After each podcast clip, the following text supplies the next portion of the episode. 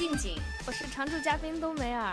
今天我们这期节目呢，主要是想聊一聊街舞，因为这就是街舞第五季又开播了。作为一个在街舞领域现象级的综艺，当然了，我就是这个节目的小粉丝啊，我也是一个街舞的纯爱好者，我不会跳，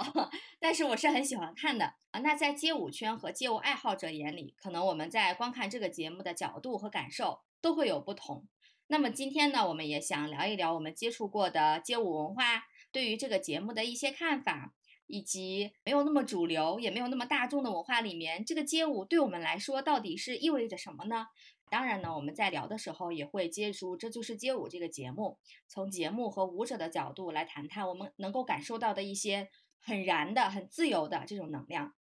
这期呢，我们还特意请到了一个和街舞有关的嘉宾啊，他叫 Noel。下面呢，先请 Noel 同学给我们做一个自我介绍。Hello，大家好，谢谢邀请我来这个节目啊，就第一次上这个节目。是我们的荣幸，欢迎。谢谢。我主要就是自我介绍身份，就是也是属于一个喜欢街舞文化的一个小粉丝，然后呢，对这就是街舞也会有一些关注，所以很荣幸来跟大家聊一聊这一期的看法。谢谢。嗯，那我们现在就是有了三个视角，一个是街舞爱好者，一个是纯街舞综艺。对，综艺节目爱好者，还有一个就是中间的，也是上街舞的小白，啊，那我说的小白是我啊，这就是街舞从二零一八年首播以来，就是把街舞文化推到大众面前了，然后街舞变得好像也没有那么小众了，而且就是从赛制来说，我觉得这个这届从选人开始就比较注重用舞者的特点来确定每一季的主题，就说明选手就是构成一档节目的主要核心要素之一嘛。然后街舞文化的灵魂，其实我觉得，通除了作品之外，可能真的是要通过人物来展现。然后另一个方面，我觉得很有意思的一点是，这个综艺节目它按说按理说应该是一个综艺节目，会增加更多那种情节化的环节，比如说你从舞者的角度讲故事、立人设，然后你从这方面再去侧面呈现街舞文化。但事实上，我看完这些之后，就发现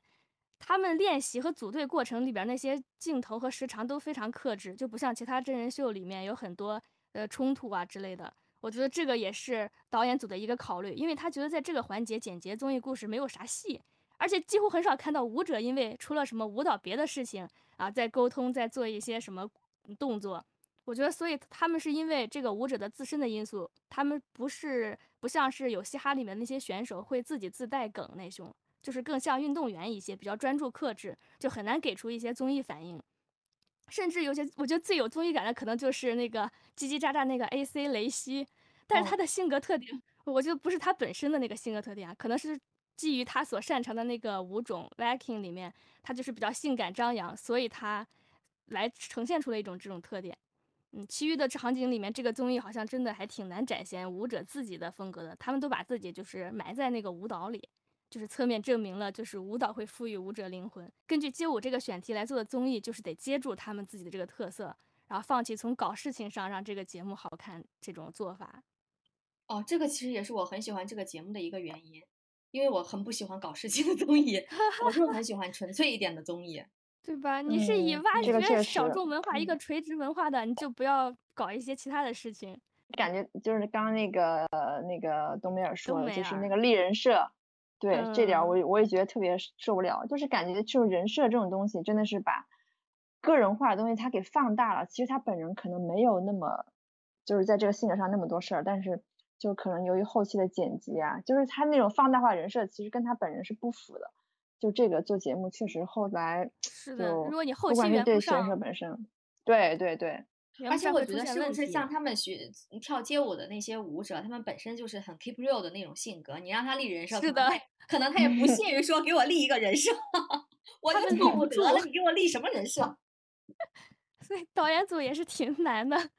在充分考虑了这些之后，找到自己的那种赛制设置。但是我是觉得，像街舞这个节目，它通过跳舞就已经能够把这个节目做得很丰满了，所以是。哦，所以因为它本身它的最主体就可以让人们感受到街舞的这种氛围和街舞的这种文化以及舞者的技巧、舞者的水平了，所以可能我觉得其他的任何看点对于它这个最主要的看点来说都是有一种干扰，因素在的。所以我是觉得，就是把它最重要的，然后让他们最鲜明的啊、最专业这个水平展示出来，就已经非常好了啊。嗯，但中国有嘻哈出来之前，大家可能对这个嘻哈歌没有没有太多的好奇，因为小时候也听了很多嘛。但是对嘻哈歌手们的那种互动还有生活状态是很好奇的。所以这个节目可能会更彻底的挖掘一些他们那种对话呀、互动的方式，还有服饰风格之类的，就是把这么一个群体出现在大众面前。嗯，所以舞者这个群体在四届前四届选手里面也有很多让观众印象深刻的，就比如有那种充满力量感的，也有用能量轰炸的那种类型，还有是身体开发到极限这种非常让人震惊的，还有就是一种技术性爆棚的，还有故事叙述感的。就是你们自己有看到让自己印象很深刻的舞者吗？比如一个代表有代表性的舞者身上肯定有他自己的风格和故事的。那关于我觉得，嗯，喜欢的舞者，我是觉得，因为我是我个人来讲，是比较喜欢那种有个性的啊，以及那些艺术性稍微强一点的那个舞蹈。那我印象最深刻的舞者，其实我我还蛮喜欢肖杰的啊，因为我觉得肖杰的风啊，包括小鸡啊，我是觉得他们两个跳舞的时候。就是搞笑，就是你会觉得他很滑稽，就是你知道，就是他的他跳的好，水平高，跟他的滑稽是不冲突的。有的时候，对，你会觉得他跳的滑稽会不会很 low 啊？或者说，你是不是因为你的水平不高，所以才让你的滑稽或者你的搞笑来掩饰你你这个水平不高的这样的一一个现状？但是我觉得像像肖杰。已经完全不是了。我觉得肖杰他那种搞笑和滑稽，他是有一定的境界在的。他已经在一个水平的基础之上形成自己鲜明的风格了。在这个舞种之上，嗯，我是觉得是不是那个就是 locking 的这种舞蹈文化是影响他的？因为在在以前的时候，呃，我们有的时候他跳 locking，他就是为了让人逗逗人笑。或者说，我们就是可以穿上一些小丑的服装，然后做一些滑稽的动作，让大家就感到很开心啊！我觉得可能跟这种文化也是有关系。尤其是说，为什么我喜欢肖杰，是因为我还看过肖杰的其他的综艺节目，就是 不仅仅是他就是跳街舞的节目，他是上上什么《爸爸去哪儿》还是类似对对对对对，带孩子、带孩子、孩子、爸爸当家，对芒果 TV 的一个叫《爸爸当家》，就是当他参加这个节目的时候，他可以。让人从舞蹈以外的更加立体化的这样的一个方向去，更加多元的去了解这样一个人，我是会发现，就是在节目中，在《爸爸当家》这个节目当中呈现出来的肖杰，他是又要给舞者肖杰更加加分的，因为我真的觉得肖杰他就是一个非常的纯粹，他也是受过一定的苦难，但是他又很乐观，对老婆又很好，就是你看着他很搞笑笨笨的，但是。他是有大智慧的人，就是我们所说的大智若愚。我是觉得，如果是有有大家如果是有时间，可以去看一下肖杰怎么是教育他的儿子和女儿的，就是方式是不一样。我看过那个，哦，是吧？他就把我看那之后感觉。印象挺深的，感觉他就是很淳朴，我觉得这个词对，就是很淳朴又很认真的那种人。他有很多东西不懂，但是他就不影响他去学习，他会认真去学。哎，别人的爸爸是怎么做的？然后我觉得我哪怕是从零开始，我也愿意从零去开始学。我觉得他这种态度就是，就是让你很很感慨。嗯，呃，对，就是你感觉他的他的他的成果不是成功，他就是应该成功。对他就是真的是凭自己的每一分学习和努力时间，就是去达到他现在这个成果的这个成就的。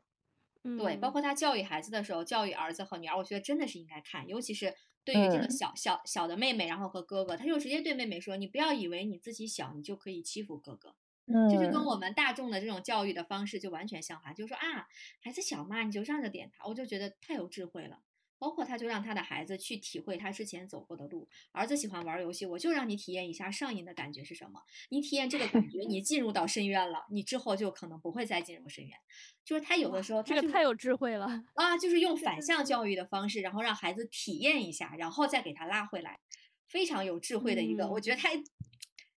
教育家。然后我我比较印象深刻的就是第四季里面，因为请了很多大牛，之前都是前三季都是中国的选手嘛。然后请完这个各国世界上的那种 OJ 以后，我就发现，只有把好的东西拿出来之后，你才有比对啊，才能刷新到新的认知。是吧？我不是说其他人不好，你在内涵什么？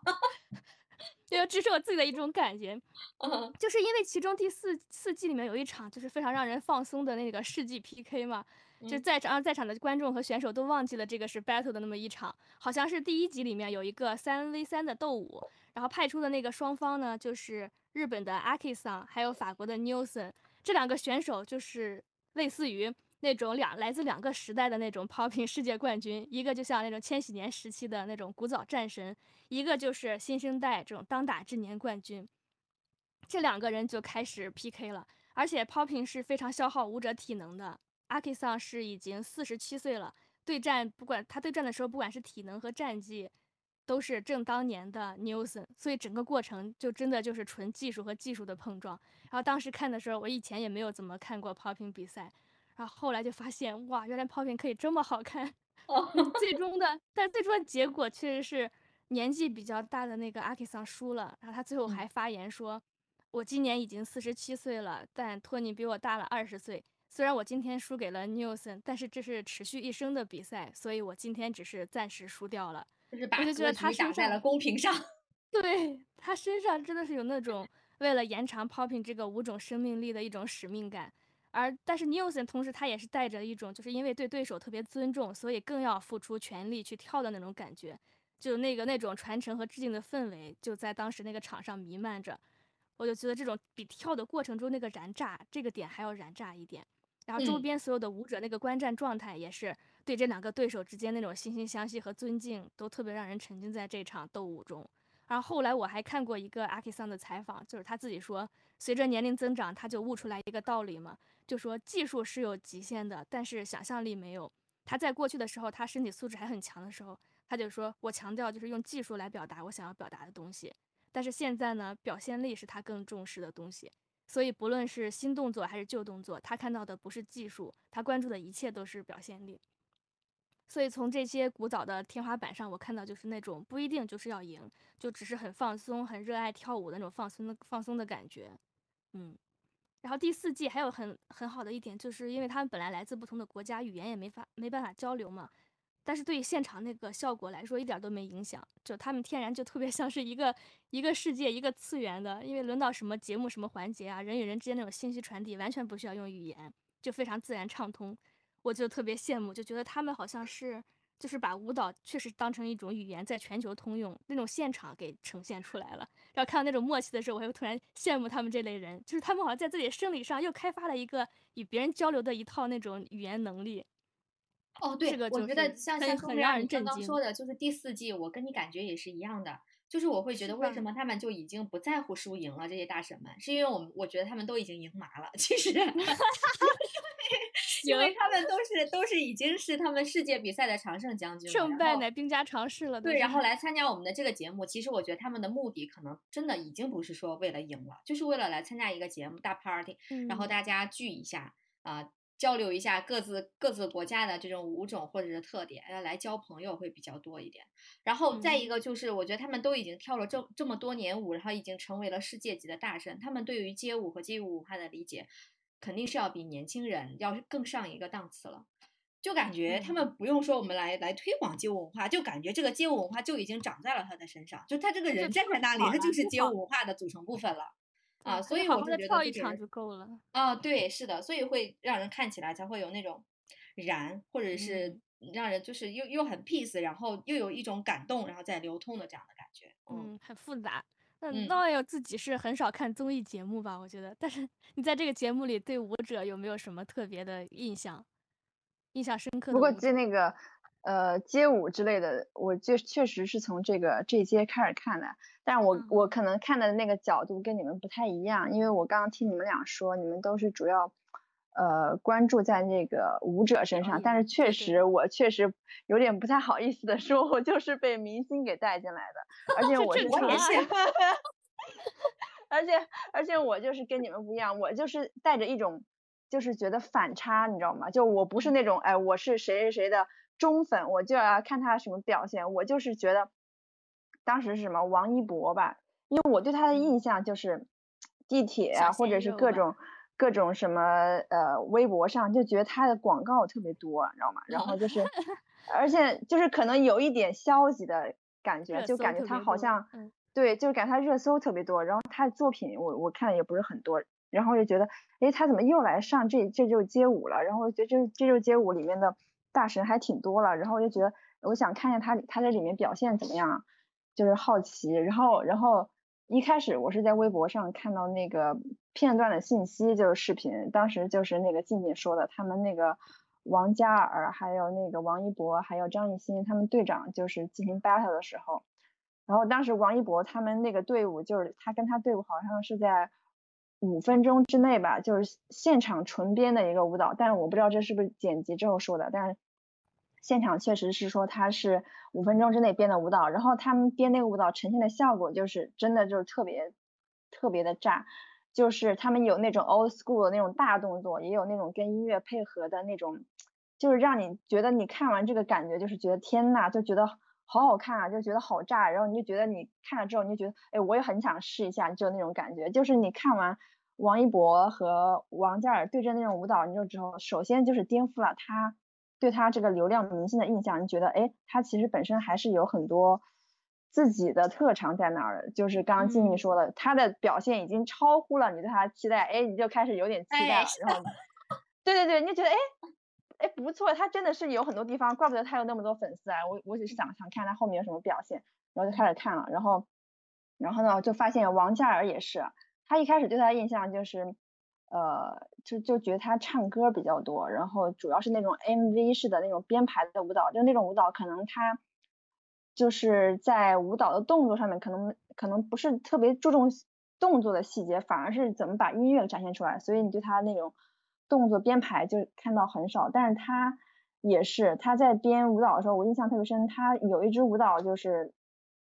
就是 battle 的时候，结果是输了，但他编的那个舞蹈，他就是不是为了输赢去的，他就是觉得我要展现一个，呃，当时他们最后一个舞蹈，我不知道那个静静你有没有印象，就是他，嗯，就是他们最后那个 ending 是他们有那么多人排成一列小火车，然后就结束了，就是那场舞蹈。哎，我当时觉得，我觉得我看他那个舞蹈，他肯定不会赢的，因为他那个动作其实展现不出来什么，他们那个技术，但是他那个效果就是让你觉得很开心。然后我觉得他当时给我展现的感觉就是，他跳这个 battle，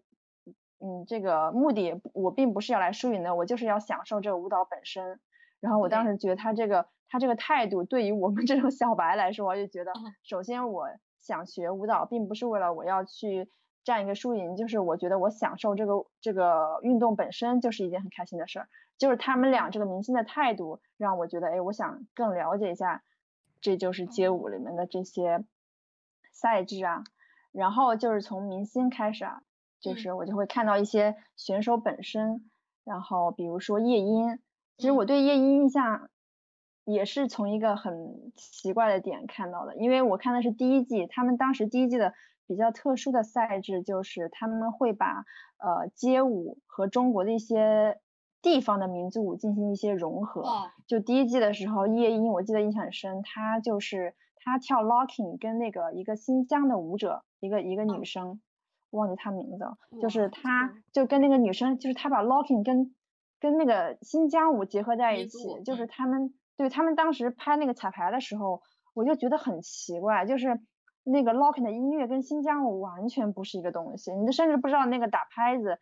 重拍是怎么结合在一起的，而关键是就是就是那个。那个那个街舞老师就是不是街舞老师，就那个新疆舞老师，他说的很重要一点，他就说眼神儿就不一样，就 是新疆舞的眼神儿就是那种你可能就是比较就可能是斜着，就是看的比较多，就比较含蓄的那种，又可能比较可爱，但是 locking 就是那种，就可能比较酷一点，嗯，对，然后那个就是他们好像在对表情的时候就有很多争执，然后叶音就老说，哎，我能不能这儿笑，然后就是能不能大笑，他说我们。呃，跳新疆舞的时候是不会有这种大笑的动作，就是就很开心的那种，他嘴巴就是咧开牙笑的那种，他就说你不能有这种动作。就是他们首先在这两种舞蹈的融合的时候，就是在表情方面他们就进行了很多磨合，就是你光从这一点你就知道这两个舞种就是差别特别大，而且就是刚刚那个静静说的，就是身高方面，就是他们跳的时候就其实起舞这个差别就很大。可能民族舞他们就是对身高呀，就是说我们起舞就是身高得一致，但是夜莺可能身高就不是那么高，然后跟他们在一起的时候，他就是那种蹦跳的动作特别多，然后你就会觉得，但是他最后呈现出来的效果就是你觉得很有趣，你就觉得不觉得好很很很违和，你就觉得他们就好像是一种不同的文化在交流，然后又互相欣赏又很好玩的这种感觉，就是觉得哎。这种街舞跟民族舞还能这么玩，然后还能会来出来这种效果，然后还融得很好，嗯，你就觉得这个这个舞蹈就是感觉很神奇，它能让不同的文化的人在一起，能够互相欣赏，而且互相觉得很开心，就是这种。而且我对夜莺比印象还比较深，因为他不是刚刚才赢得了第四季的冠军嘛，嗯。嗯，然后他赢得冠军的时候，而且他赢得冠军不只是说我是赢得了国内的。这些选手的冠军，他是在国内和国际这些选手的 PK 当中，他是所有人的冠军。所以他在赢那个冠军的时候，就很多人都对他表示质疑嘛，就说：“哎，你怎么可能赢得了那么大神的那个选手？比如说，比如说他那个他的老师嘛，就是那个 HB 叫呃 Healthy Bosch，就他的老师 U 桑和 z i n 桑，就他们这两个。”呃，跳 locking 的这个选手就是日本的一个组合嘛，就是可能有的人不太了解，H H B，就是夜莺他跳 locking 的老师，然后他们两个在就是那种世界大赛中也是就是一个元老级别的大神，然后就是别人觉得，哎，你怎么可能赢得了你的老师？包括最后那个夜莺跟那个 U 想他们不是有一场 battle 嘛，然后夜莺就是在在那个赛制上说是赢了 U 想，但是但是结果。就是很多人就是在在热交社交平台上就质疑他嘛，然后他那个回复我我觉得印象还挺深的，他就说我和 U 想 U 想那场比赛肯定是 U 想赢的了，而且他就是说今年的这种对节目打了一下脸，但 是也也 也哎对他也不至于他对也不至于，他就是说他就是说可能这个因为看这个比赛的观众跟看那种传统。比赛结尾的观众不一样，就是可能大众的审美就是可能不是那么不是跟专业的审就是这个审核的标准可能不太一样，所以他就是说可能加入了更多资深的海内外的专业共同来评判，可能就是说对赛制的结果会更更公平一些。但他对他他他就是说。嗯，他就说，他就说，如果我的实力足够强的话，就不会有这么多争议。所以就是说，因为有争议，所以他自己的这个冠军，他自己是接受这个争议的，所以他自己就不要多说了，他就自己多练。就我觉得他这种态度就很那个，就就就让人觉得，嗯，我我确实应该多练一下。好，就是啊，我是觉得他的性格也很好，然后还能保持一种谦逊和包容。嗯，而且他这种谦逊和包容，我。就是可能一开始不了解的人呢，可能，但是我我我又不认识他本人啊，就是我给我的感觉，因为我查一下他自己的微博的一些 post 啊，就是感觉他不是故意装作谦逊，他确实是真的很很谦逊，因为他自己本身也是一个叫什么 slash career 呃 slash youth，就是他是那种斜杠青年，他并不是一个舞者，他还是一个设计师，就是他还会比如说他这个对对做音乐啊，还有包括视频的后期剪辑呀。还有包括舞台的设计啊，服装的设计都是他自己设计的，所以他就是我感觉他已经有点就不是超过舞者本身这个身份，他可能就是很多个职业交合在一起，在他身上能够看到这种东西。嗯，包括他自己本身还成立，就是很早期就成立了那个叫 Week Symphony 这个舞团的核心队员，他们取那个名字也是想给自己就是强调那个 weak 嘛，就是同音就是英语里面就是。很弱的意思，就是说一定要给自己这种这种警醒，我来跳舞就要保持这种时刻学习的这种态度来学习这个东西。而且我之前在就是一次采访里面，他就是就是当时好像是澎湃的一个采访嘛，就是说他就是自己一一定要强调，就是说，呃，你跳舞这种结果输赢是次要，但是就是我并并不是一定要过分追求跳得好。或者是要得名次，就是你这样，你带着这种目的去跳舞的话，你是没法享受中间的快乐的。而且，嗯，他就说他，嗯，包括他跟工作态度，也就是说，他不觉得他工作是阻止他跳舞前进的理由，而是他完成梦想的一个奠基石。所以，我觉得他这种工作、生活和学习，呃，就是舞蹈态度，就让我觉得在他身上能够找到一个很好的圆融点。就我觉得这个还。还挺难得的，因为就是就是能把自己的兴趣和自己的工作融合在一起，而且还能够嗯有一种很谦逊的成分在里面。这是不是说的有点远？没不远，我觉得这就是街舞文化，说的太好了。我觉得说的对对，嗯对，然后我我我觉得他就是嗯，还还有一点就是呃哎，他呃，我印象特别深啊，就是他跟他们老师跳舞的时候，就是跟那个又想 battle 的时候，他穿那个衣服上面写的就是 healthy and bosh，就是他给他他穿那个衣服，就是说我对了我的老师表示致敬嘛，就是我的偶像是你们，但是我要跟我的偶像 PK，但是我觉得要是我，哎对，但是我当时觉得他那个态度就是让我觉得很那个，他是很享受态度在跟他老师 PK，我觉得要是。要是换成其他人的话，就是首先我跟老我的老师 PK 会觉得有压力，他没有那种很有压力的感觉，他就包括他自己在微博上后面说的，他就说他回看他跟他老师比赛的时候，他当时就哭了，他就是说，就是那种跟老师比赛的时候，想到有一天能有一个在这个现场跟老师做一个 PK，对，所以他就说也挺感谢这届，要不是这届的话，可能在专业。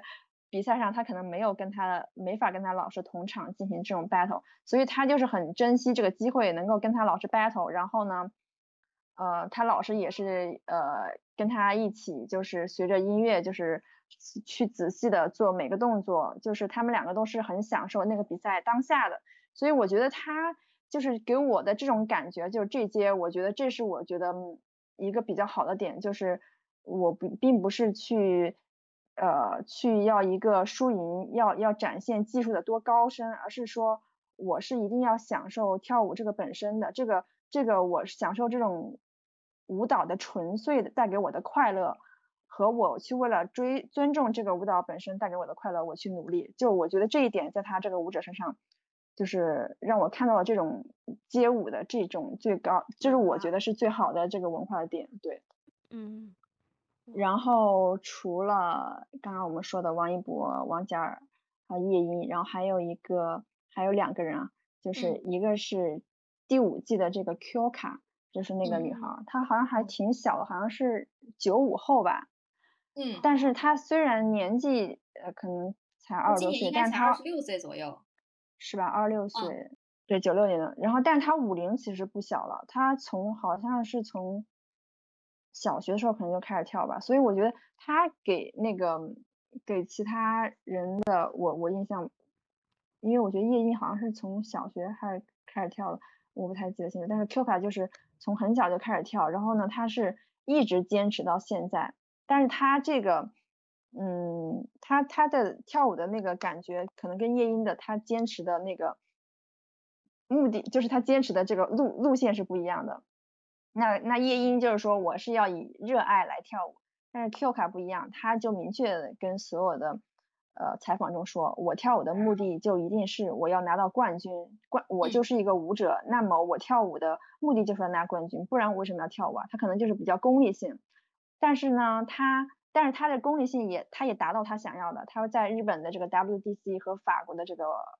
街舞比赛叫那个 Jazz Debut，他都拿到了这个 Hip Hop 冠军。但他拿到了黑豹冠军呢，他就不止于说我拿到了这个头衔，他拿到这些头衔之后，他做了很多其他的尝试，比如说他还会去尝试中国的醉拳这种舞种。他专门是去那个少林寺学的，应该是。啊，对，我觉得那个是那个印象 好好看啊，就是，而且我就是因为他，我还去看了中国醉拳的那个自己本身的那个舞蹈啊。就是他真的把街舞跟醉拳融合的特别好，就是让你觉得我既能够看到醉拳这个这个这个舞蹈是很美，然后也能看到他跟 hip hop 融合的痕迹，然后包括他还尝试那个什么巴西战舞啊，嗯，还有他也会尝试爵士啊，包括他现在在 Instagram 上他也会自己开课，他会教一些编舞，就是我觉得他现在就是首先他他的跟其他跟那个夜莺的出发的那个嗯。目的不一样，就是他是以呃功利性为目标，但是他达到了目标之后，他还是去尝试在呃其他不同的舞种上继续去发展。就我觉得他这个方向也让我觉得挺欣赏他的，就是他其实虽然是想拿冠军吧，但是他在这个他其实换一个方向说，其实也是很尊重这个。呃，赛制，然后也很对舞蹈这种东西，我觉得就是可能我只有跳到最好了，我才能够理解这个舞蹈本身的，对对，有选择权才能够去跳到，呃，就这个这一件事儿做好了，我才能够去尝试其他的舞种，然后把这些舞种融合在一起。我觉得，所以我觉得他在这个基础上，我也给我感觉有一种舞蹈艺术家的感觉，就是能够把各个舞种都跳到最好，然后再去做融合。所以所以我觉得他也给我一种印象挺深的感觉啊。嗯，然后除了他，就是还有那个梦梦迪，就是他在呃第三季，就是那个钟汉良那个队伍里面，就是其实我对他的认识跟前面几个又不一样，就是在于我之前去上过他的课，就他在节目里面给我感觉就是那种特别有点害羞的那种感觉，就是因为他可能就是跟其他舞者比，他可能嗯就是听音乐可能会听不太。什么的，但是但是但是他本人，我去上他的课，我就觉得他他本身就是，嗯，他首先他这个人就是他是一个特别特别乐观的人，然后他就是作为老师，他就是特别会鼓励人，他就是可能跟其他老师不一样，其他老师就说，哎你怎么回事？你怎么跳的不行？就会可能比较凶，但是他我觉得就是你跟他学跳舞吧，虽然我从零开始学 waking，他对他，而且他会关注班上最弱的那个学生。而且他会一直教到这个学生，就是跟所有人跳跳到一样为止。而且他会鼓励每个人，就说你这个没跳好没有问题，我相信你是百分之百可以跳到那个动作的。就是就是他对我的，他给我跳舞，就是我觉得，包括在节目上看看他的，就是对啊，我就我就去看他跳舞，就是感觉你是从一个不擅长的事，通过自己的努力，然后把它做到了，然后。我就觉得跟他在节目里展现的，还有他自己的经历呀，还有他教我的那些课，就是感觉跳舞在他身上展现的就是说，呃，你去做一件你不太擅长的事儿，然后你努力，你是百分之百可以做到的。然后我觉得这一点就在他身上能够让我感受很多，就是觉得他是一个很好的老师。然后你可以，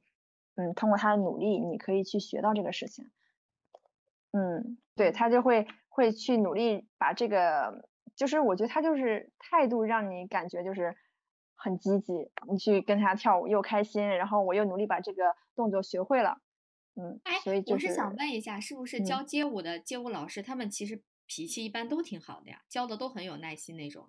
嗯，这个是五花八门哎，其实也不是，也不是也不 是，我我我我就不说名字，我有的老师他真的特别的自己特别的凶，他自己跳的特别好。但是我也不是说跳的好，这我不评判他个人啊。但他对学生的态度就是觉得，哎，你怎么回事？你怎么你怎么就我教了你就不会呢？他就会特别凶，他就说你，反正就特别不耐烦。嗯，对，会有这种老师，而且这种老师跟人沟通的方法好像不一样，就他们他这种，而且这种不耐烦的老师还挺多的。但是我也能理解他们，因为他们自己本身跳的很好。然后去教你这种可能已经二十多岁了，然后你还是零基础的这种人，他就会觉得凭什么呀？我都已经达到顶峰的级别，我还要去教这种零的，然后还手脚不协调，他觉得很暴躁，可能就比较 比较急吧。对，所以这种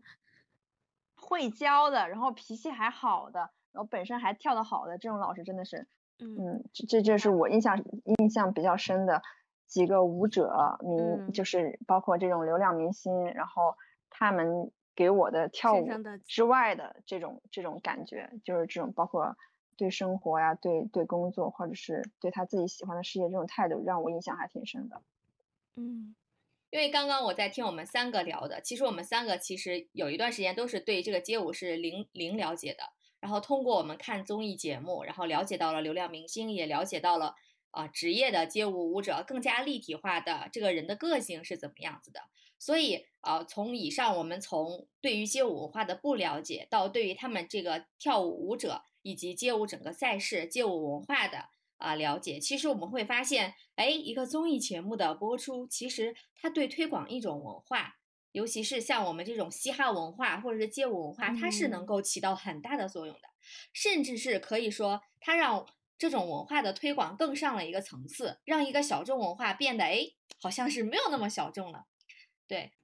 对，所以网络综艺开始之后，好像节目的那些创作团队们也是绞尽脑汁哈。最成功的，我觉得就是 说唱挖掘那个说唱文化做的《中国有嘻哈》，就让嘻哈这种文化真的是在中国开始遍地。还有之前创比较有创新点的，就是芒果做的那个以舞不同舞种竞技做的那个舞蹈风暴。还有，比如挖掘声乐竞演的那个古典音乐的深入人心，这个也是小爆了一下。啊，最近比较比比较小众的，我觉得就是东方卫视做的，更加细分，就把那个古典音乐里边那个音乐剧作为综艺主角的《爱乐之都》。哦，真的呀？对，那个可小众了，而且看的人也少。看过，好看的话我得看一看。嗯，他们就是都把综艺魂点燃他的 综艺魂，听到 综艺人综艺魂，激动了，发现还落下一个，都把这种，然后都把这种小众还有非主流的这一类从业人，还有一种文化带到大众面前。我觉得相比起来，跳街舞虽然也算是小众了，但是街舞文化的那个潜在受众还是挺挺多的。毕竟街舞它的每一个舞种对应的本来就是比较大众化的那种流行音乐嘛。我知道 Noel 最感兴趣的舞种是 Hip Hop 吧，然后嘻哈文化在中国传播也还挺早的。因为我知道零几年的时候，好像有一段时间特别流行那种就是嘻哈风的那种服装。当时电视上那个有一个叫三星手机代言人叫李孝利吧，就穿过。天呐，我超级，我当时就特别喜欢李孝利，感觉你这个说到点上去了。对，因为当时那种嘻哈就感觉特别潮流，是很先进的那种青少年文化，对，他们就是绑定在一起的。那你就是从什么时候开始关注和喜欢 hiphop 呢？我我觉得你这个真的点上去了，李孝利，你不说我都忘记了，你这样说我就想起来。对吧？他他们他们那一代其实说明在零几年时候真的有一阵儿特别火，就是青少年潮流文化。对，而且你说的我想起来，好像那个时候真的就是李孝利跳的就是 hiphop。而且他当时纯正从欧美引过来的那种，对，而且他跳的还特别好，而且特别有趣。就是我我都记得，你这样说我都记得三星那广告，那当时那个像素比较低的像素啊，就是他他戴一个帽子，啊露着肚脐，对，还低腰裤还什么之类的。对，可能这个就是你说的，我当时就是给我的那种印象，就是李孝利。然后我大学的时候，不是当时我室友他特别喜欢拉丁舞嘛，就非把拉着我一起去报一个舞社。当时那个舞社呢，就。我是绝对不会选拉丁舞的，因为我是 我真的就是，我觉得那个对我来说就太太正经了。我觉得我我我当时上过一次课，我就觉得 no，我不要学拉丁舞，我觉得千万不要学，我觉得太难受了。就是腰板绷得背直，然后就是他扭臀部扭的，我当时是觉得我生理不适，就扭了我肠子，肚子特别疼。就是跳完之后，我觉得我特别痛苦，我觉得我一点都不开心，就我觉得特别难过。然后我就觉得。哎，但是当时呢，他们还有一个选择，就是可以跳爵士和 hip hop。嗯。然后爵士的话，我觉得我也不太行，我就我试过，我觉得我就是一直在扭啊扭，各种 rolling。对，我觉得可能跟个人个人的性格有关系吧。我觉得我就不是很很很 girl 也是那种感觉。我觉得我可能比较比较比较有有点像那种小小小男孩的感觉，就性格比较比较比较淘气那种。然后我就觉得，哎，我要学 hip hop。然后我当时印象特别深，我们老师教我那个什么 Justin Bieber 那个什么 Baby Baby 那个歌。哎呀，哎呀，我天呐。对我当时当时印象特别深，他其实我我当时他教那个动作，我一直。学不太会，就是我现在我现在知道那个动作，他那个动作就是 crab 那个动那个动作，你知道吧？就是那个螃蟹腿，螃蟹脚。然后他当时，但当时他完全没有跟我说这个这个元素叫 crab，他就是说，哎，两个脚内八，两个脚外八，就是这种感觉。然后呢，这个是很早的大学，但那个时候也就只学了两次就没学了，因为当时就是觉得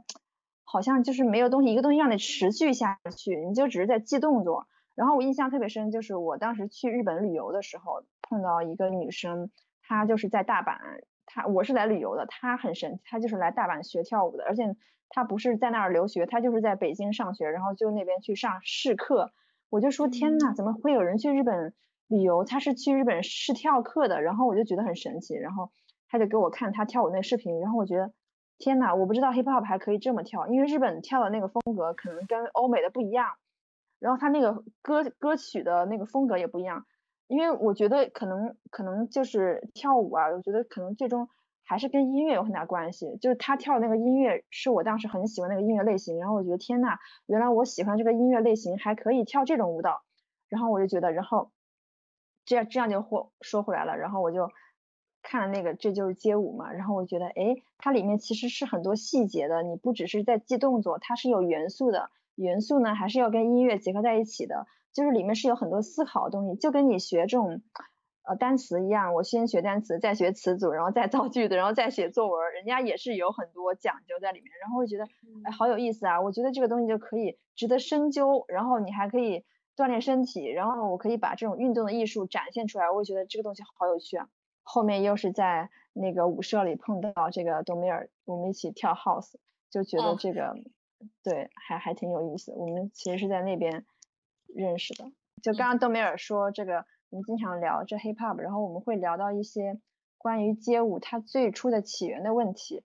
然后我还特地查了一下，就是我们所说的就是一个比较呃 general 比较比较大概的层面，就是说就是街舞这个东西啊。当然街舞它是一个大概的词，对，它里面是包含了很多，因为街舞它可能是包括什么 breaking 啊、popping、locking、house，然后还有 wacking，就所有的这种大类大大类的这种，它这种对比呢，不是跟那种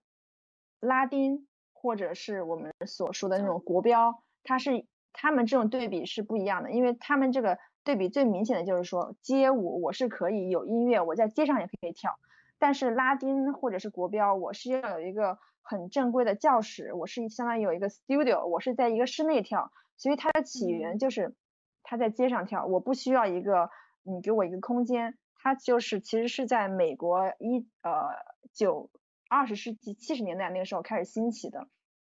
它那个时候。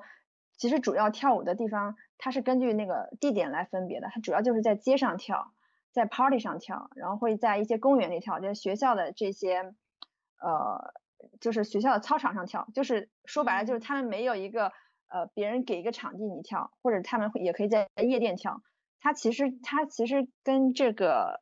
当时的有色人种有点关系，就是涉及到呃非裔美国人和一些拉丁裔美国人，他们当时在美国是。比较受压迫的，他们就是没有一个呃，因为他们这种跳舞的方式是得不到尊重，他们没有一个好的呃什么 dance 呃 dance studio 去去去去接受的。然后当时当时的跳舞的这种 dance studio 是不接受他们，因为他们这种肤色啊，就是不接受他们这种舞蹈的。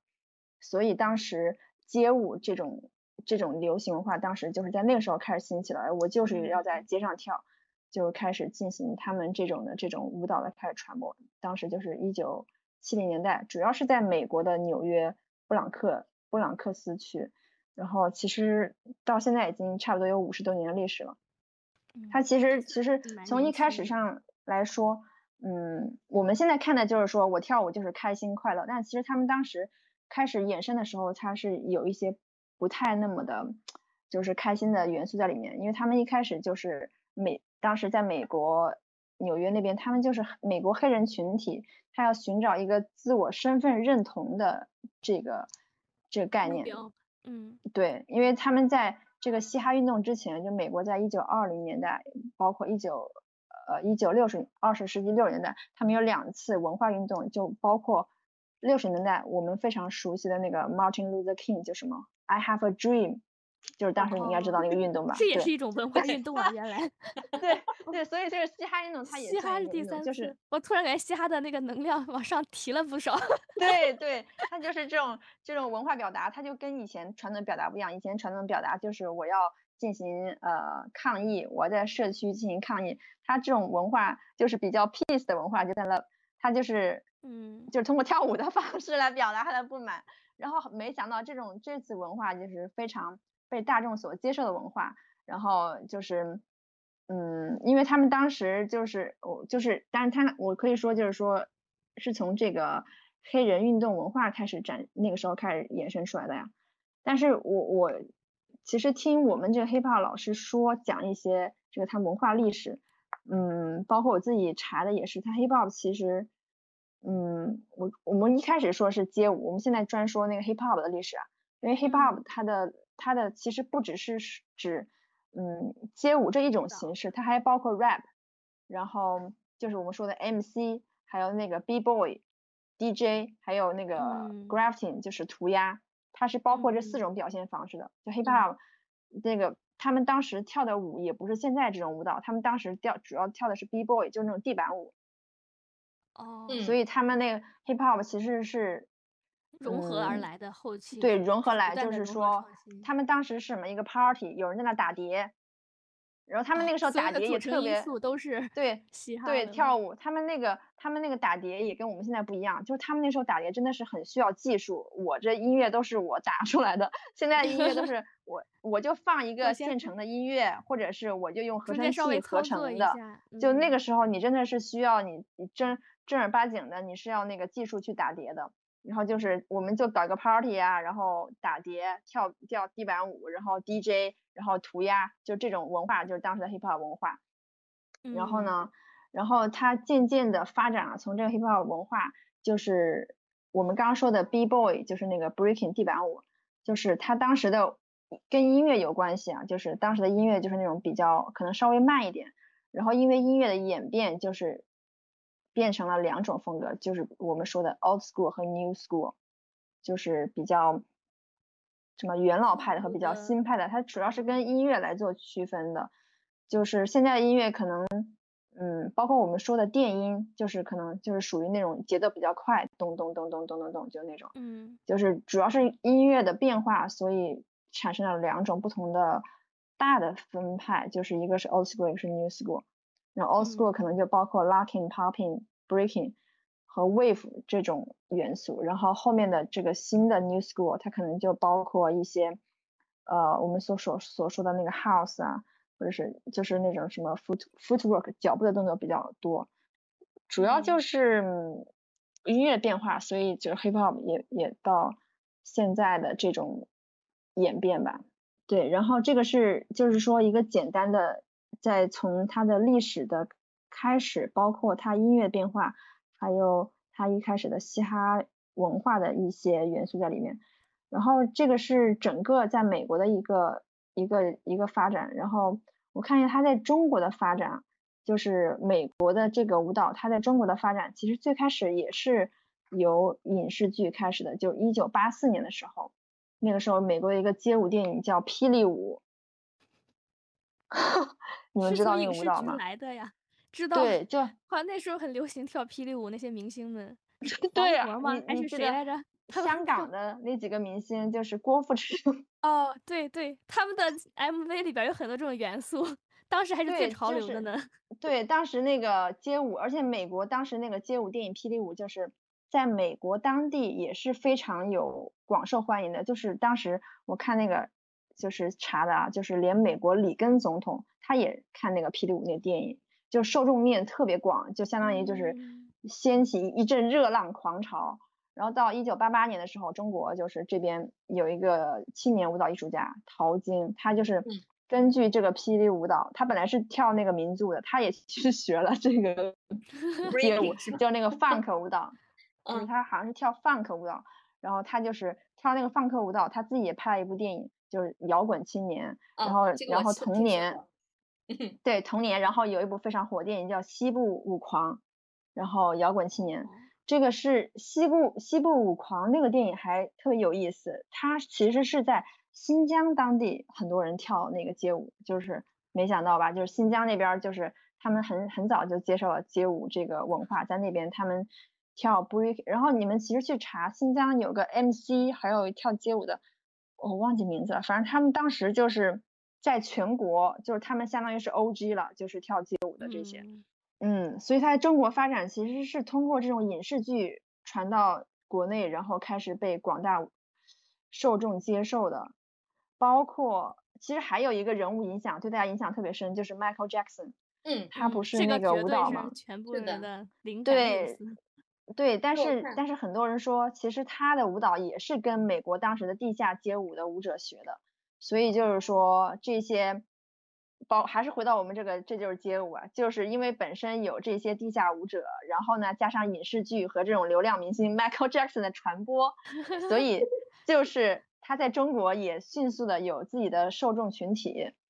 嗯，对，然后其实他到了好像在二十世纪八十年代末吧。就是相当于是一九九零年这个时候，就 breaking 这个舞种，它在中国当时就消失了，很奇怪，就是就是地板舞嘛，就是就是当时就好像就是好像就是当时你一阵热浪之后，好像又没什么人没什么人跳了。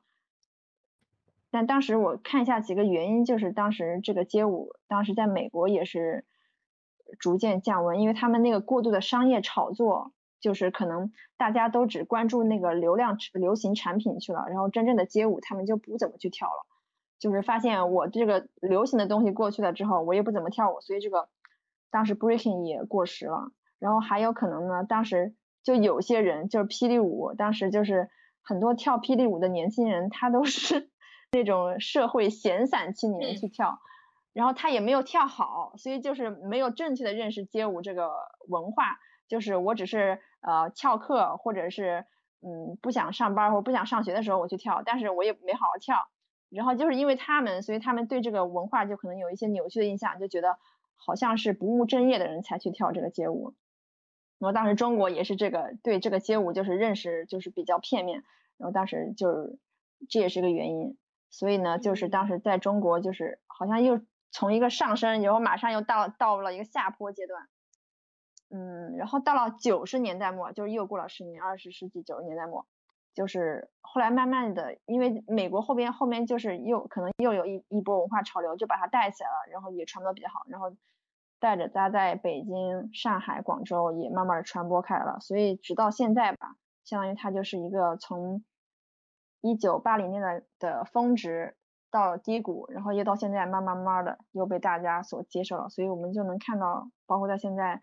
北上广啊，还有包括嗯什么其他的城市啊，武汉呐，或者是什么杭州啊，就各大就各个城市啊，都有很多的这种连锁的街舞机构，所以就是现在在中国已经是发展的非常的非常的商业上好像有一点起色了，嗯，而且就是连家长也接受了，觉得不是一个不务正业的一个一个运动，对我是要认真学的，就大家也都接受了，就跟。跟你学体操，或者是跟你去跳拉丁舞没什么区别，都是一样的对待的。这个，他们就是对这个街舞的认知也变化，也有了很大的变化。嗯，所以对，就是包括我，包括我和冬梅尔，我们俩就是也是在这些街舞机构里面认识的，对吧？对，我们俩就是在，因为我们俩都是因为各自对爵士的那种不兼容啊，在 house 里面相遇。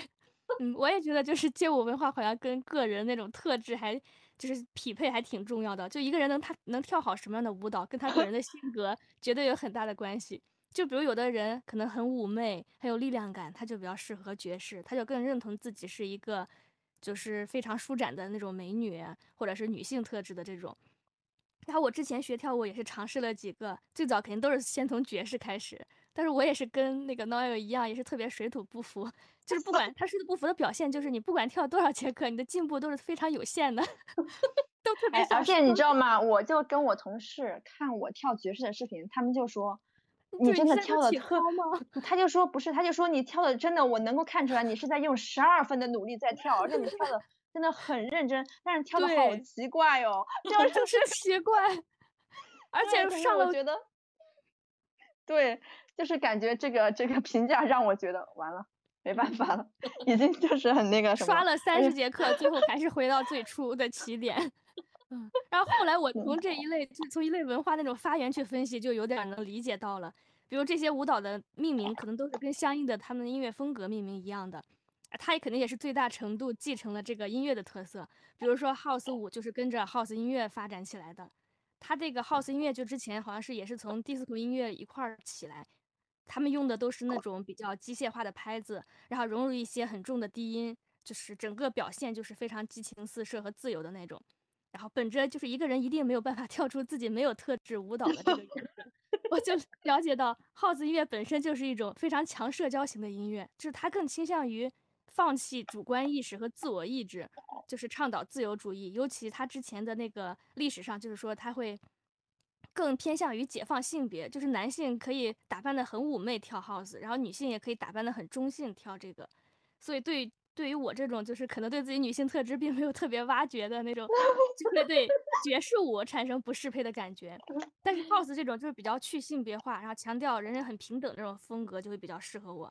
而且本身 house 它自己就是一个很融合性的舞种，它就没有太多的那种逻辑规律吧，更多就是跟着音乐控制身体。就如果你本身很认同这种理念，或者你从小到大可能成长里有这种特质的话，那自然而然就会选择成为 house 文化的一员。听你说的感觉，现在就想去跳，感觉快来 house 吧。所以说，就街舞文化它这个起源本身就是一种，就是对不同理念还有生活的筛选，然后形成之后呢，你又可以根据这种认同和体验，然后去强化、去筛选自己的生活。我觉得是一种非常大一统的、很有影响力的东西。舞蹈融合不光是体现在于音乐的这种融合上，还有各个舞种之间的融合。比如说 House 就是以脚上各种动作还有走位变化为主嘛。这些脚上动作就是其实都是拿来主义，就是从各个舞种中拿来。哎，你这个脚是这样做的，我这脚是这样做的，那你都拿来吧你。然后把这些散乱的舞步，对，然后不要再有系统的重新编排一下，然后就是一种新的舞种。它这个也是一种自由的体现。而且刚才闹要说，就是我们俩就是在街舞机构里面相遇的嘛，确实这就是街舞让街舞产业在对在一二。线城市确实红火了一波，我觉得街舞可不止在一二城市红火，我们家十八线小城街舞也都红了呢。嗯，但是我觉得现在好像有点爆发式的那种感觉，哦街舞爆发，做事啊，一个个的开始新新成立了。然后我和闹友之后还会就是就关于这些街舞机构的老师，因为已经太多了，然后每次都会讨论一下什么样的老师课程 性价比比较高，然后每个老师那些教学风格、那些体验之后的。所以，我们对教学机构好像也算是有一定的感触了吧？对，就是，呃，我先我先不不自己夸那个啊，我觉得我就是跟我周围有些人比比起来，我觉得我就是可能跑的课不是很多，然后我发现我周围还有人可能跑的更勤，他可能报了四五个一次就是一次性同时就是同一，比如说一个月里他报了四五个机构。但我当时一开始学的时候也是啊，一下就报三四个机构那种，就到处去试课。然后我觉得真的就是刚刚包括静静和东面说的，就是首先从数量上这是蓬勃增长，就是我觉得你感觉从数量上蓬勃增长，真的就是你你你你你在每就是比如说北京的每一个区，它绝对都有它一个非常就是说我拿得出手的，你绝对就比如说。就跟肯德基、麦当劳一样，你哪个地方都能找到舞社，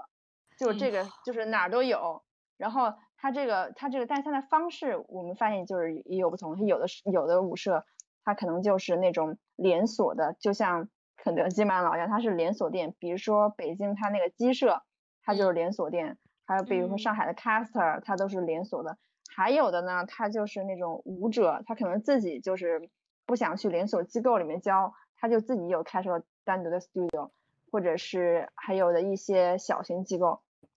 连锁店它可能就是什么舞种都有，什么舞者都有，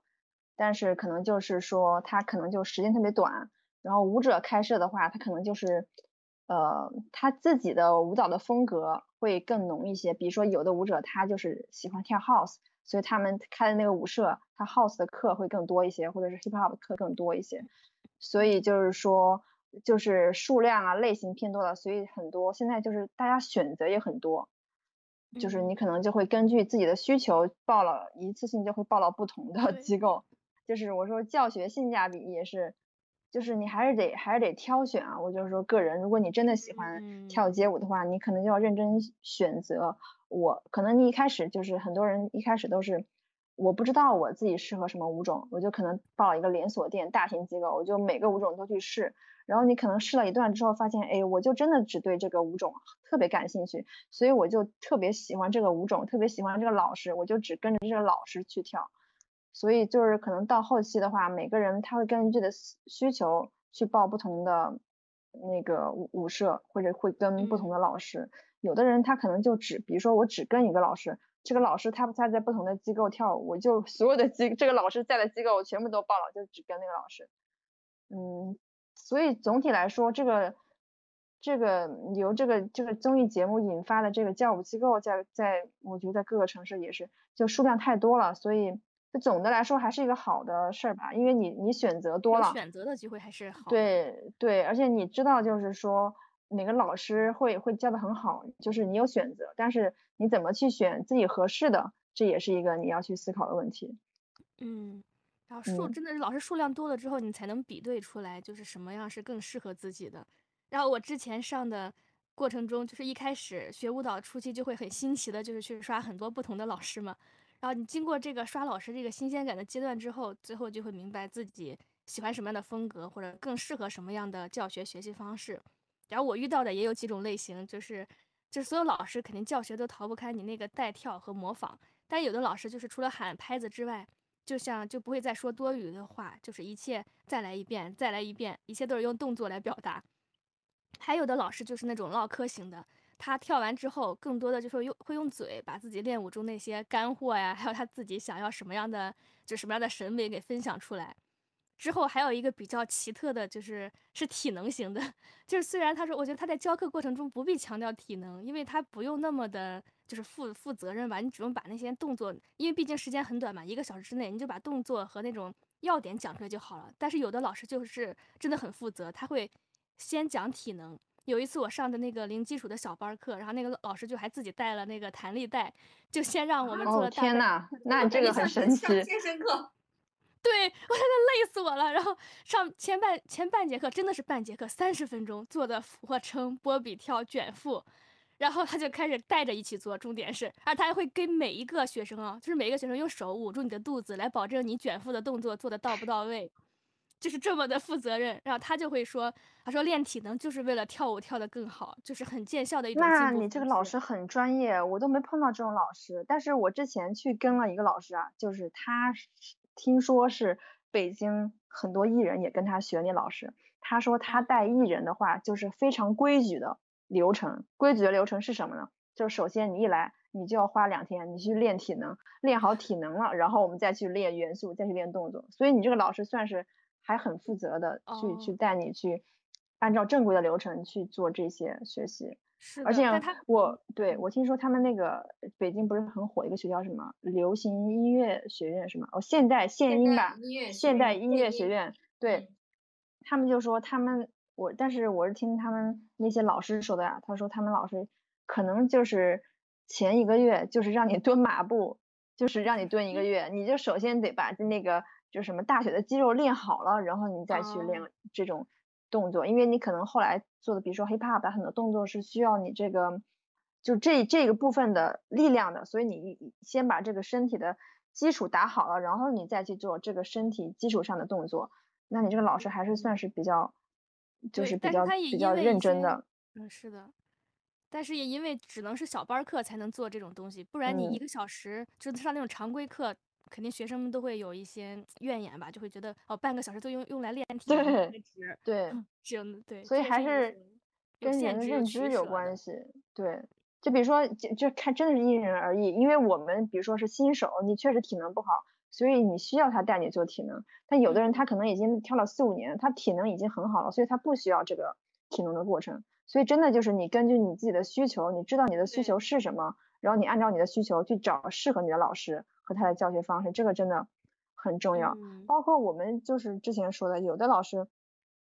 他可能就是他一上来就就直接教你两个八拍、四个八拍，或者甚至是八个八 拍。这个是我你感觉对，就是因为我觉得那种真的不太适合舞蹈初学者，因为你可能连一个比就像一个句子一样，你可能连里面的某个单词你都不认识，你就让你说整个句子，你肯定是不行的。所以就是我觉得。我觉得一个比较好的、负责的，就是说对零基础的老师，你真的是首先你把这个元素学会了，然后再教你这个元素它怎么样去运用。比如说我在一个方向跳，然后我在四个方向跳，然后我在蹲着跳、站着跳，或者是躺着跳，就是让你感受你你在不同的地方的发力。因为你去做音乐的这个 freestyle 时候。因为你去跟着音乐 move 嘛，你可能你可能是站着的时候跳着这个动作，下下一个动作你可能就蹲下来了，所以你要把这个衔接做好。所以就是说，他们老师就特别强调你在练一个元素的时候，在各个方向上你要做到这个元素是很重要的练习。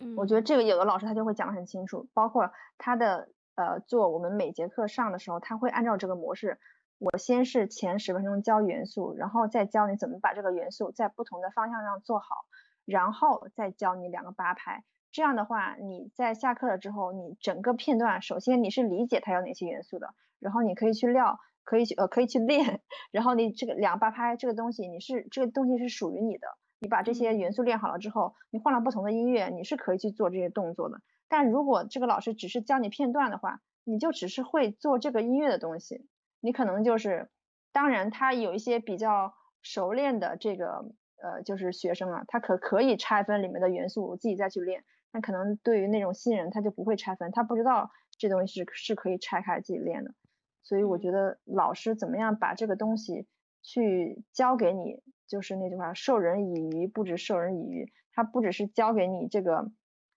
呃这个片段，还教给你怎么样去思考这个片段，我怎么样自己去做创作，这个东西也很也很重要。嗯，然后我们就真的是倾向于后面那种老师，我教你这个片段，然后我也教你怎么样，我用一个新的音乐去做一个自己的我这个片段的创作。我觉得这个老师，这个能够教到这样的老师，确实是很优秀的。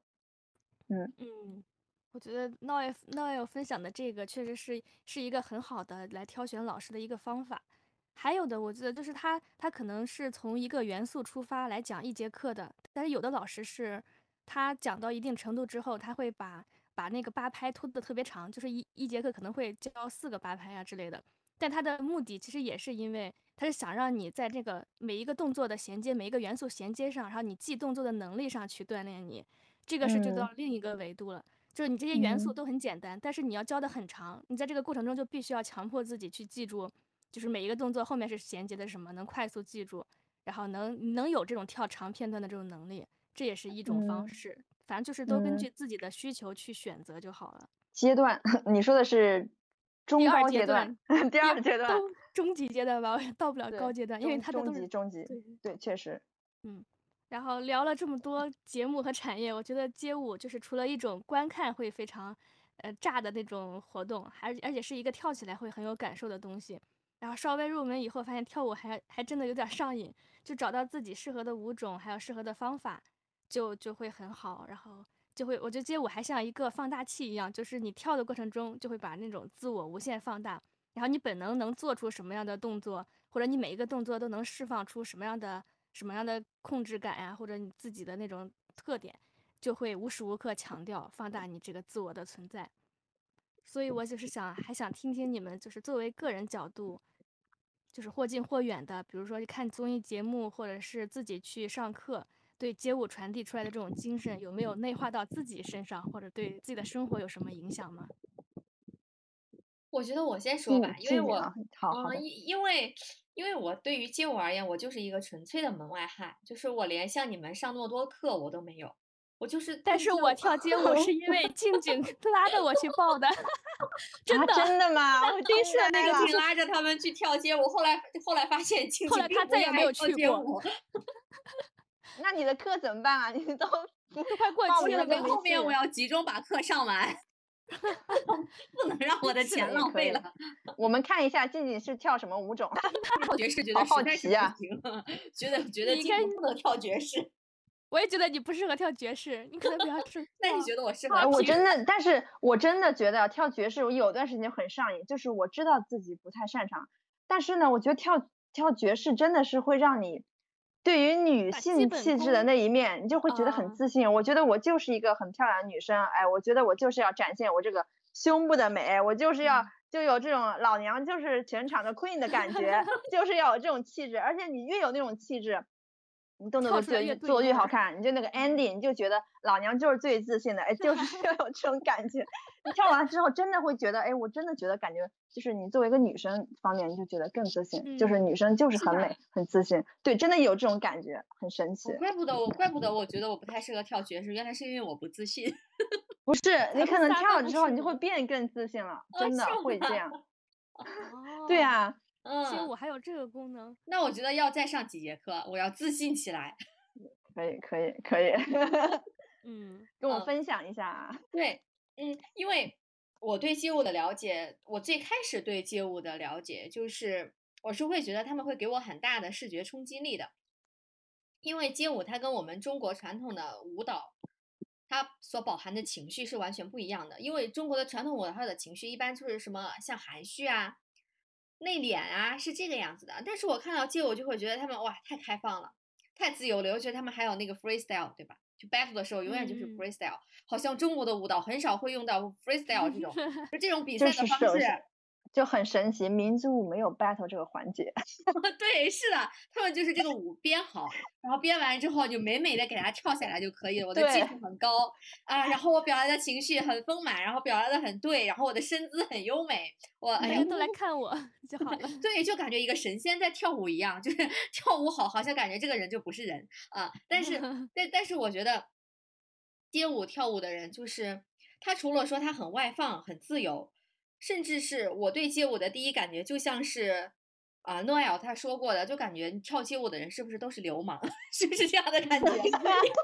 不务正业，二流二二流子，对，就感觉是街上的小混混才会去才会去跳的这种舞蹈。我也一度认为是这个样子的，而且这种刻板，哎呀，我觉得真的是他们带坏了舞蹈，不是舞蹈的问题。对，就这种刻板印象，深深的、深深的印在了我的脑海。所以我刚开始去看街舞的时候，就觉得这人怎么这么凶？就是这个街舞这个舞蹈太凶了，尤其是那些 crumple，我就觉得他们跳着跳着就要干一仗，就是这种感觉。先先跳舞，后来就是打架。哎，我觉得你可以去跳一下 crump crump，我觉得很适合你，打打开了新的世界，可能就觉得哎，我还有这么一面。对，是的，是的，因为我之前还说，就像以前那小混混跳舞，他可能就是先给你抢点东西啊，给你抢完之后，然后还要给你做点手势，然后就感觉又又那种战战斗的那种什么什么，Yo Yo，What's up, man？对，是的，是这种感觉。对，我就感觉哇，我说这个街舞是有点好看，但是是不是这种东西不是很健康？就就有点损害到我们的心理和认知。对，但是我是觉得通过我看这就是街舞这样的综艺。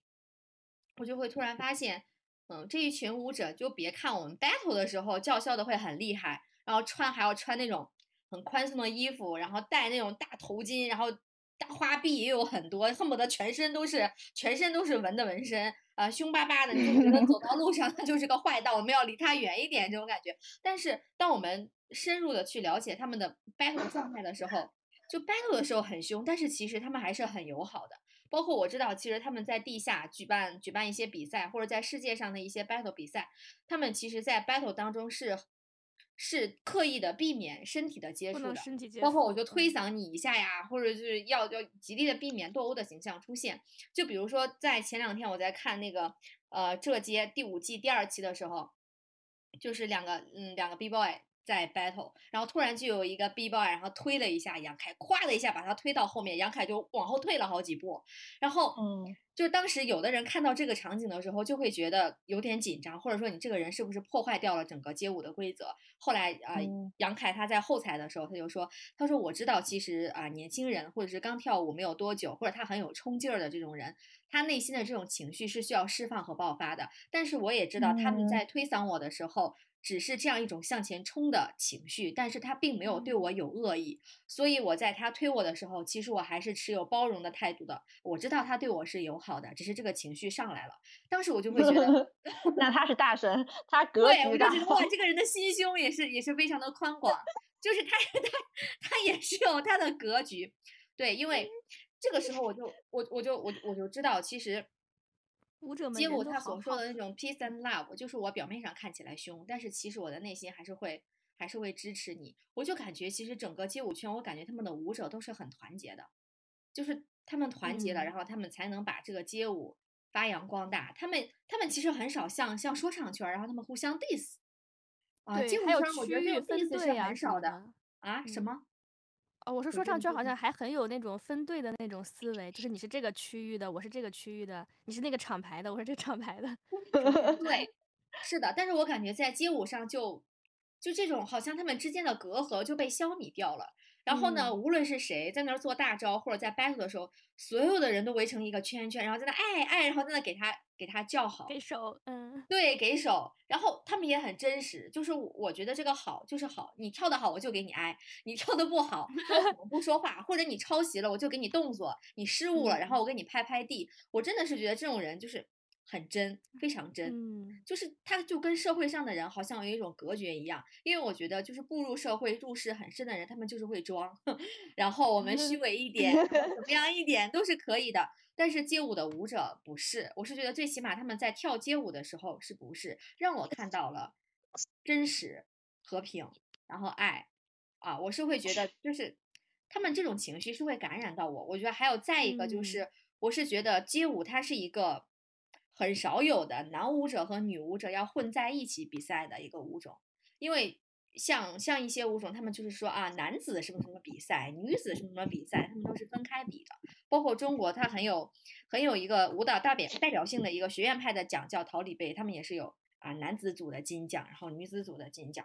啊。但是街舞的时候，就是你无论我的前面是大神，还是说我一个我一个小女生，我的体能上可能我的个头上都不如你，但是我站在你的面前跟你 battle 的时候，那谁怕谁？他们就是有一种勇往直前的态度，就是我我可以输比赛，但是我不能我不能输气势，气势对，在气势上是不能输的。我我哪怕我失败了，我一定要保持自己不败的尊严。他这个尊严是很重要的事情。对，这也是让我让我能够感受到，大家就是一个很平等，就像那个 Noel 说的，就是。就是要很平等、很很平等的一个姿态再去跟跟你比赛，无论你对面强还是弱，大家也不会低看你一眼，也不会因为高看你一眼而我感到很发怵。这个我觉得也是很鼓舞人心的，并且我觉得我看街舞时间这么长，我会我越看，其实我从内心我会我会很很羡慕他们，因为我觉得像街舞的舞者和我们的运动员是很像的。因为他们其实最强有力的武器就是自己的身体，而且他们是很容易受伤的。如果是一旦受伤，可能他可能他们就要停个几个月，甚至到一年到两年。这对于他们的职业生涯而言是一个很大的损失。嗯，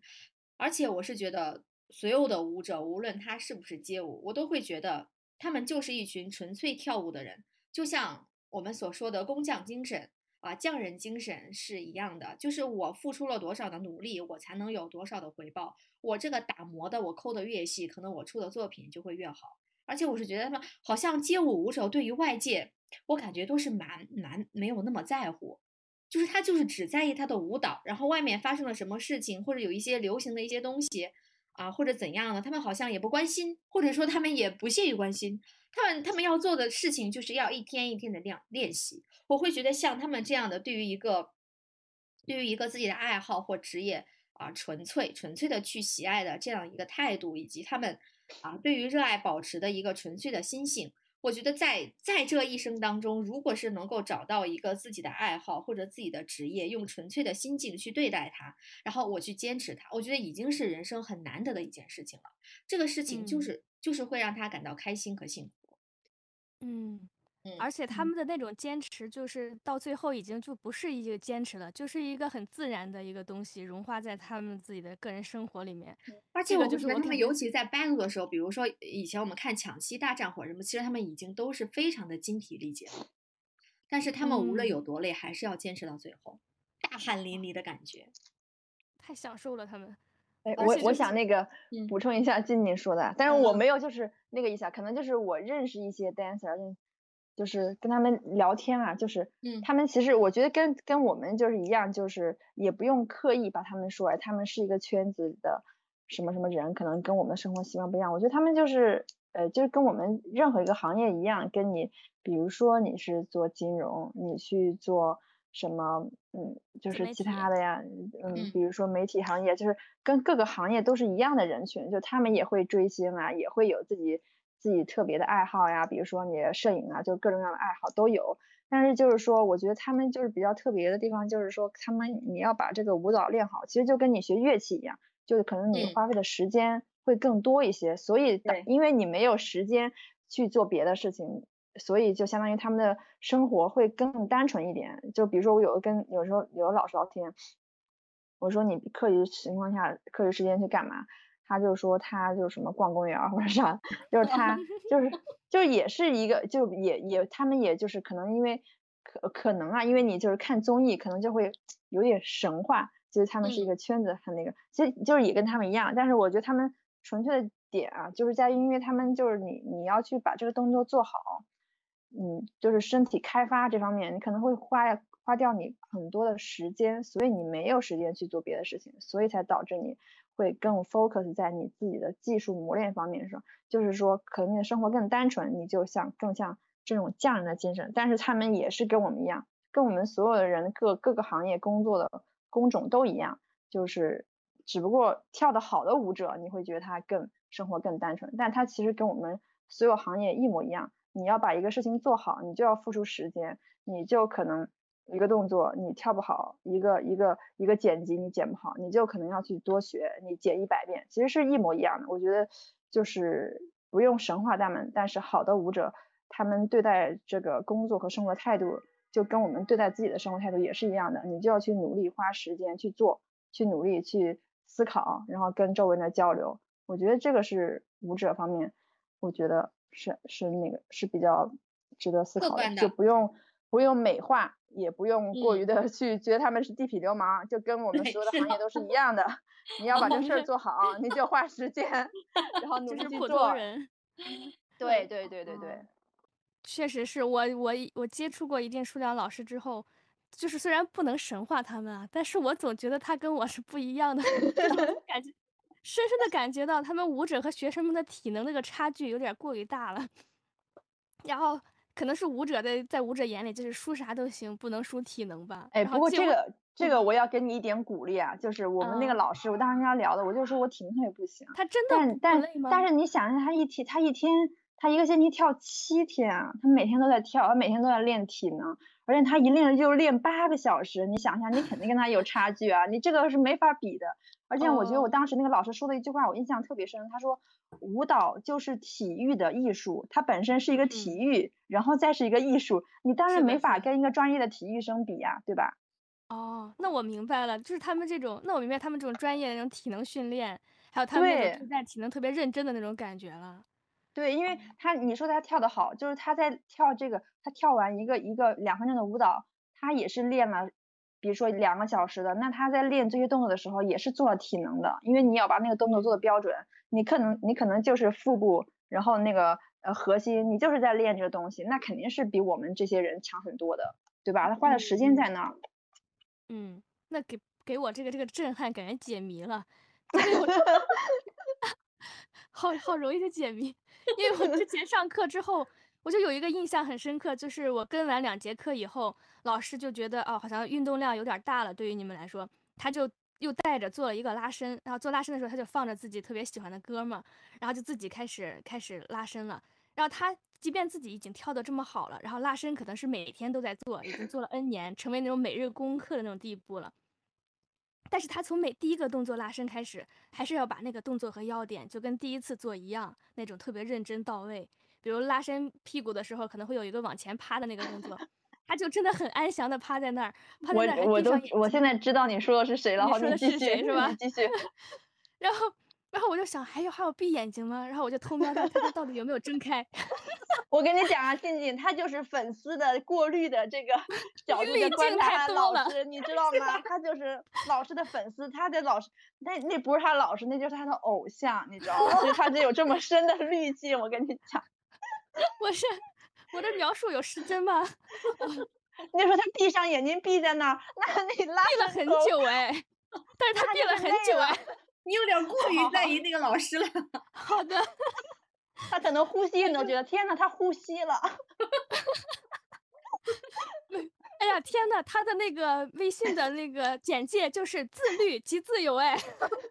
我就感觉真的好好，就是街舞就是那种能让你真实的那种享受生命哇，他而且他这种自律真的不需要坚持，就是成为吃饭睡觉一样的存存在，所以我就觉得原因就是他们特别自律，然后特别自由。这种感觉，后面这个这个话的时候，你已经情不自禁的摇头晃脑起来。哎呀，天呐，我想到他老师，觉得那老 师好厉害啊！天呐，老师简直是我的偶像男神，我都知道。不过你说自律这个，我真的是很有感受，因为我朋友圈有一个老师，他就是确实是就是在北京这个跳 hiphop 里面也是 OG 啊，他确实是我印象特别深，他就我感觉他那段时间就是。他他也不着急，有就我觉得我出不了门，我就觉得很有点烦恼。那他就是，就是在家可能好像就是练八个小时 体能，他可能就是他可能我甚至看见他在 Keep 上练体能，我就觉得天呐，他真的太自律了。就是就是我感觉就外界对他没有影响，他今天不能出去，他就在家很开心的练体能，然后练八个小时，然后也不也不去做别的，也不去担心别的事情。就可能他就是这种人，我真的是我属实羡慕这样的人。对，我觉得他卷腹，我就真的觉得他就是天呐，就觉得他世界好单纯，也不会也不会选，哎，我怎么就是我觉得我今天吃什么菜或什么，觉得我感觉他就只要跳舞就可以 吃饱饭了。对，他们的人生已经有了一个看这些舞者，我就越能感觉到我的复杂。我就觉得，但是我觉得这种人也这种人也是这种人也是少数啊。羡慕你的复杂。这种人也是少数，确实就是你能这么自律的人，确实也是跳的很好的，那就是比较比较是比较少的存在了。就是确实是，我觉得他就是真的特别自律。包括我跟别的老师聊聊天，聊起那个物质，他就说他这人太自律了，而且你根本不用担心他会退步，因为他就每天像吃饭睡觉一样，每天都练这些东西，就是已经就成了他身体的一个习惯，就就跟你去刷牙洗脸一样，每天要练这些东西。嗯嗯嗯，好。今天我觉得我们聊了很多啊，我们的这期节目时长应该也会很长哦。对，今天我们先是借着这就是街舞的热播嘛，然后我们三个圈外人，尤其是我一个纯粹的圈外人啊，聊了聊我们所理解的街舞文化，包括我们去看节目的一些观感感受，以及我们对现在街舞教育机构的一些认识啊，以及我们对街舞文化的理解。那我觉得我们通过这次聊天以后，嗯，我会觉得。街舞这个活动很重要的一点是对于街舞文化的认同，就比如说，呃，像这种街舞大赛，它的节目性质就是它的重点要把这个燃和热爱调动出来啊。我们在盛大的派对之中，呃，派对之中，无论这个结局是怎样的啊，我们都要拼搏到最后一刻，以及我们所理解到了他们这种啊 battle 精神，但是他们的 battle 精神很特殊，是一种其乐融融的 battle 精神。啊，那让看我节目的我们，除了是能够欣赏到舞蹈的技术和美感以外，更能够体会到一种那种嗯，像竞技体育那样的感动和上瘾，嗯，以及他们争斗的激烈程度啊，以及对于结果的这种提心跳吊胆的那种悬念感，嗯，我希望呢，就是大家在听完我们这期节目之后呢，啊。也不仅仅是听完我们这期节目之后吧，我觉得会太高，我这个节目能量不了大呀。听了我们，听了我们这个节目，我们一定能够，就能学会自律。听我们节目就能变得自由，就马上报班去学跳舞了。自己脸上贴金，不求。